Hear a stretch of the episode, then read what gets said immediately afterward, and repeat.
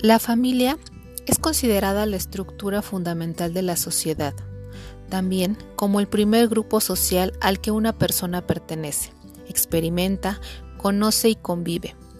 Aunque los roles y características que la conforman han cambiado con el tiempo, sus objetivos centrales son transmitir valores y principios a través de las generaciones, establecer una plataforma de convivencia que brinde apoyo y protección y afecto, así como propiciar el bienestar común.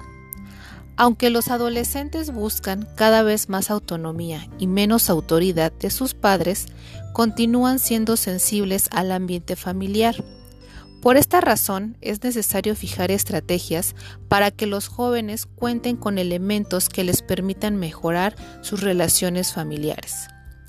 Una condición importante es la aceptación y el respeto a las características de cada familia, las cuales varían de una a otra debido a diversos factores, como usos y costumbres, religión, valores, número de integrantes, economía y otros aspectos que determinarán la estructura y el tipo de convivencia familiares.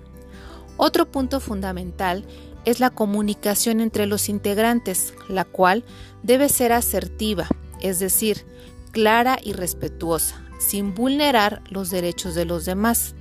Es necesario que los adolescentes sientan la confianza para expresar lo que les gusta y lo que no les gusta, o si hay algo que les preocupa en un marco de respeto y cordialidad. Si se envía el mensaje equivocado y sienten que no gozan de credibilidad, que no se interesa su opinión o sus conflictos, entonces dejarán de expresar lo que sienten y piensan. En ambientes hostiles, los adolescentes no comunican sus necesidades o preocupaciones.